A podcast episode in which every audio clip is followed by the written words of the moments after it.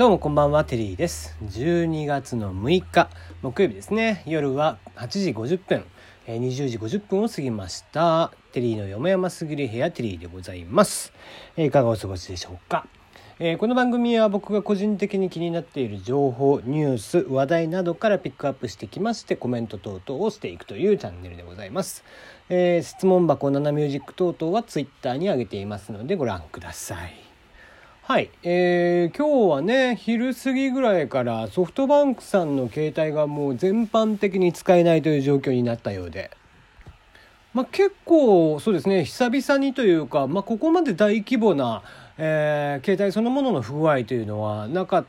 かなと最近はねなかったかなって気がしますね。まあ一時的にそのバンクさんとかちょっと回線が弱かったりとかするので、えー一時的に2 3 0分とかっていうのはね過去にもありましたけども全国的に、えー全く使えないという状況になっていたと。いうことでかなり、えーこれはま大規模な事故だったなとは思っています。ねえーせっかくね昨日おととい、えー、とといからかペイペイが始まってですね、えー盛り上がっていた矢先に、えーこんな状況に陥ってなのでこうペイペイのね追加とかチャージとかもできないみたいなことも結構あったみたいですね。うん、あとは、えー今日そのライブとかまあ、昨今ライブがね電子チケットとかになっていて当日その QR コードを落とそうとしようとしても、えーそれができないということでわざわざ公共のその w i f i が飛んでるところ、えー公共無線 LAN が飛んでるところで、えーダウンロードしてあ、えーダウンロードというか、えースクスクショとかを取っておいて、えー見せてくださいみたいなことにはなっていたみたいですね。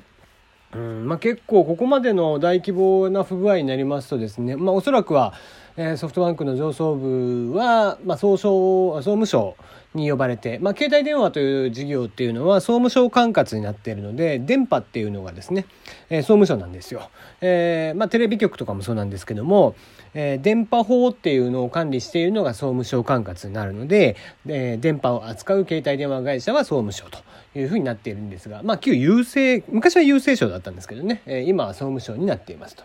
いうことで、えー総務省にお呼び立て多分されるとは思うんですが、まあ、行政指導がされるんじゃないかなとは思います。えー場合によってはえ何日間かの営業停止みたいなこともあり得るぐらいのちょっと大きい、え問題かなという気はしてますね。えまあ、原因がようやく分かってきまして LTE 回線の交換機の問題だったっていうことなんですが、えまあ、ここまで大規模になるとね本当に、え数百万人の方に影響をしていたということでもあると思いますので。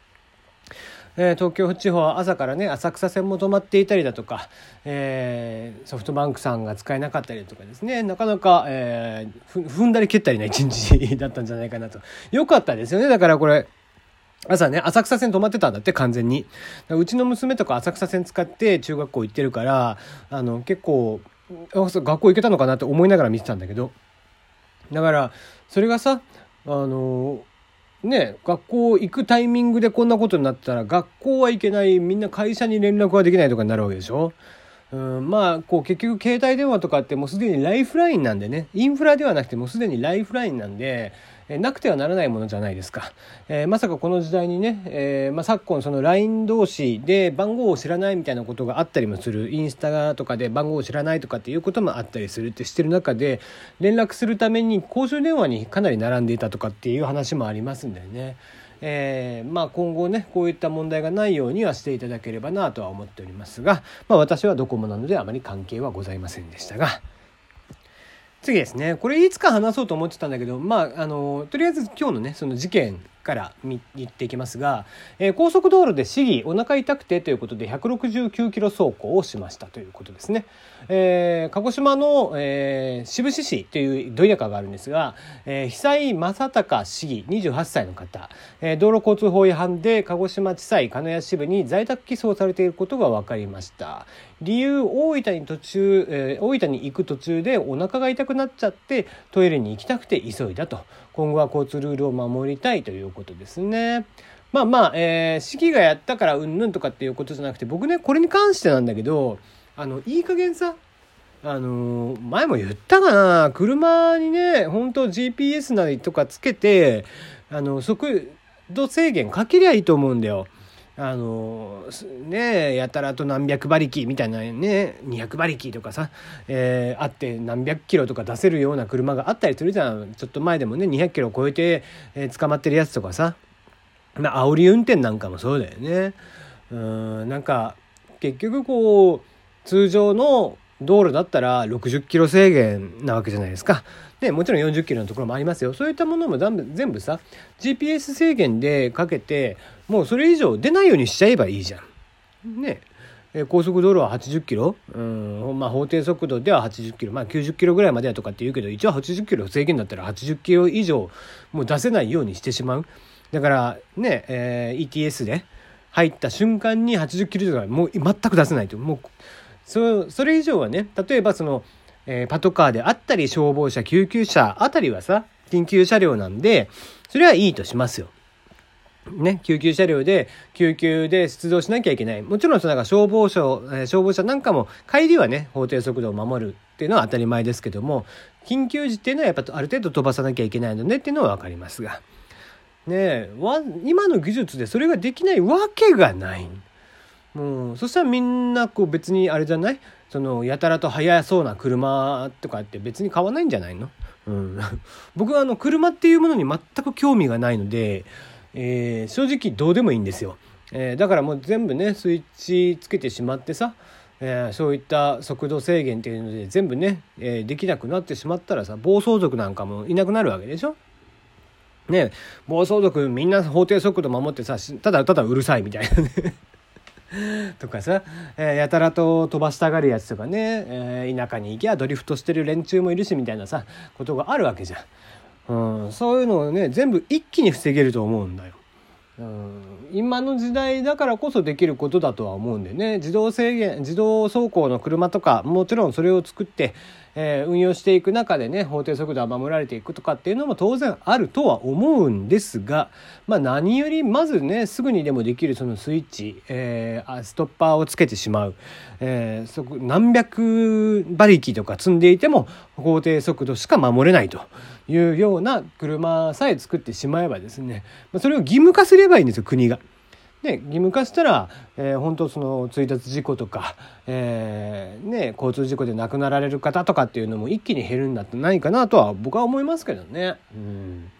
えー、いかがお考えですかね皆さんはね。次ですね、えー、ビートたけし杯漫才日本一開催決定。優勝はその日一番受けたやつということで来年年明けて2019年1月28日、えー、東京東洋館でですね、えー、こちらが江戸町台東芸楽祭という、えー、台東区の、まあ、浅草近辺で行われる芸術祭、えー、そちらの、えー、名誉顧問をたけしさんがしてらっしゃってたけ、しさん主催の、えー、江戸まあ、漫才日本一を決めると。えたけしさんが選んできた若手の本当の、えー、日本一を争う大会と。もう特にルールはないと。いう感じみたいですね。とにかく、えー、その日一番受けたやつが賞を持っていけということで非常に分かりやすいルールなんじゃないかなとは思ってますがねつまらないやつが審査しても審査をしても意味がないともうとにかく受けたやつが持っていけということでですね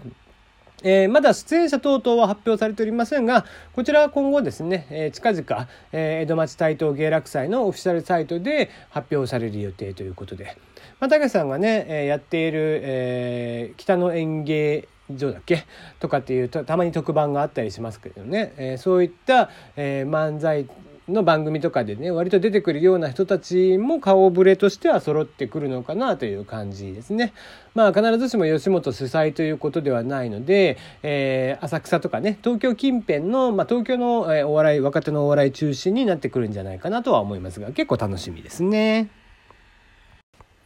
じゃあ次ですね。えー、精神コンテンツを禁止したタンブラーのガバガバすぎる AI がポルノ画像と判定してしまった健全な画像まとめということでこれギガ人さん。まあよかったら記事も見ていただけたらなと思うんですけどもまあ先だってですね、えー、タンブラー、えー、iOS のアップストアから消えてしまったと。その理由がえ、アダルトコンテンツがのそのまま載っているのでっていうことだったので、え、どうも消されたということなんですけどもその Tumblr が新たにまガイドラインを設けて、え、アダルトであったりというのを今後消していきますよみたいなこと。えー、12月の17日からですね全アダルトコンテンツの投稿を完全禁止するよということになりました。まあ、それに伴って、えーまあ、すでにね AI で判定をされたものっていうのがどんどんどんどん削除されているっていうお話なんですがまあ結構その AI がガバガバで、えー、全然露出とかもないただの絵とかですね全く関係ない風景画とか食べ物の画像とかまで、えー、AI で削除されてしまってっていうことでかなり相次いでいると。まあ、えー、先日僕もね、テレビを見ていた時に、えー、フジテレビかな、えー、なんか年齢差、えー、AI でこの人は何歳ぐらいだよっていうのを、えー、見た時に、その実物を見るとな、えー、何、10歳以上は年が離れていると。実際この人は何歳でしょ？みたいなことがあった、問題がね、クイズ番組にあったんだけど、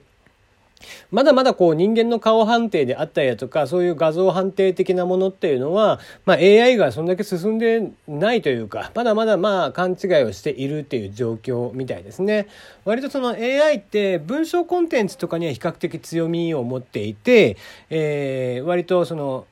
独自のね文章を書いたりとかするとかっていうのはもうだんだんできるようになってきてますがなかなかこういう画像とかっていうのはやっぱりまだまだ、えー、進まない、えー、もちろんもう何百万っていうね、えー、何百万何千万っていう、え、画像をとにかくディープラーニングで覚えさせていかないときっちりとした判定っていうのはできていかないのかなっていう気はしていますね。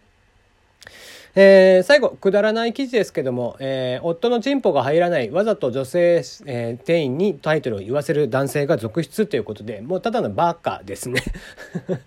えー。もうね、話題になりました小説、夫のチンポが入らないですけども、これをね、わざと女性に言わせる、女性の店員さんに言わせたいっていうね、ほんとこういう人っていつまででも消えないね。バカばっかりだなと世の中ね。えー、今日も、えー、バカを、えー、発見しましたというお話でした。